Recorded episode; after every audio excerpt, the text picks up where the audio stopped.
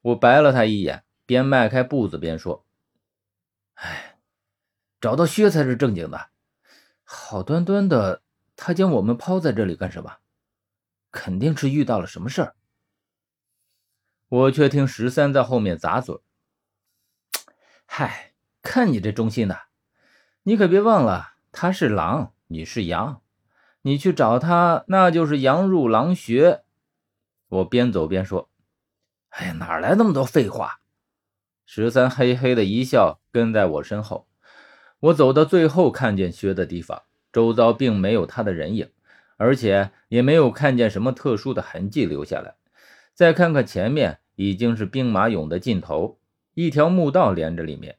我说：“他一定是一个人先进去了。”十三却说：“我看未必，你看那里。”他指着兵马俑密集的地方，好似发现了什么一样，边说着，已经边走了过去。我走过去一看，只见在兵马俑里面有一个黑洞洞的窟窿，刚好能容得下一个人下去。我不确定下面是什么。十三说：“嗨，下去看看就知道了。”可是他话音未落，只听薛的声音从里面传出来：“别下来！”薛果真在里面。从他的声音判断，他在的位置也不深。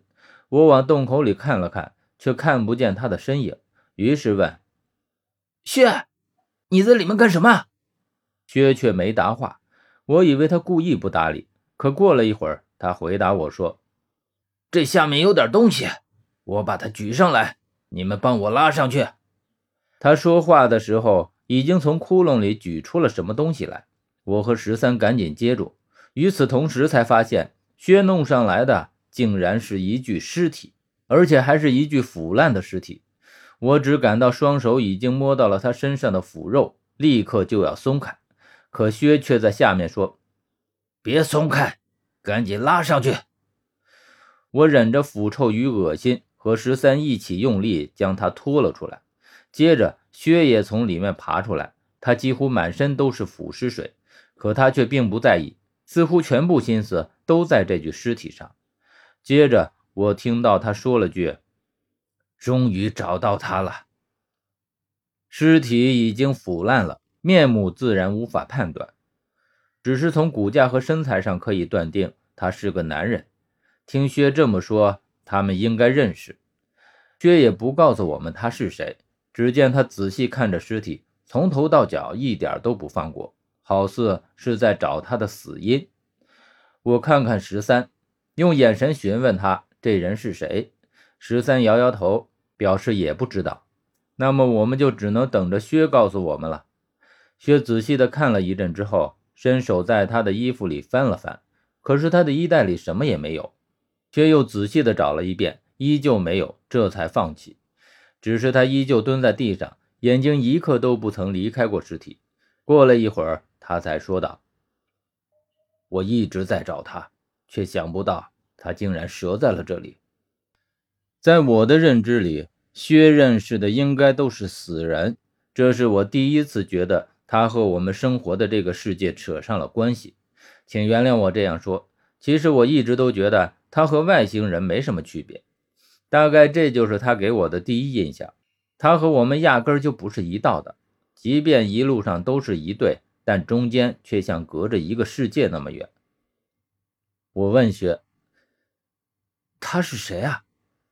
薛只说了一个字：“蒋。”随后他可能也觉得这个回答太简陋，于是又补充道：“他是我的搭档，当然是以前的搭档。”我再看一眼尸体，他都腐烂成这样了，薛竟然还能认出来，这是有多熟悉？才会有这样的辨认能力，让我情不自禁地想起了一句话：“即便你化成灰，我也认得。”当然，这句话在此时此景并不恰当，但却可以用来深刻的说明薛和他的这个队友蒋的关系。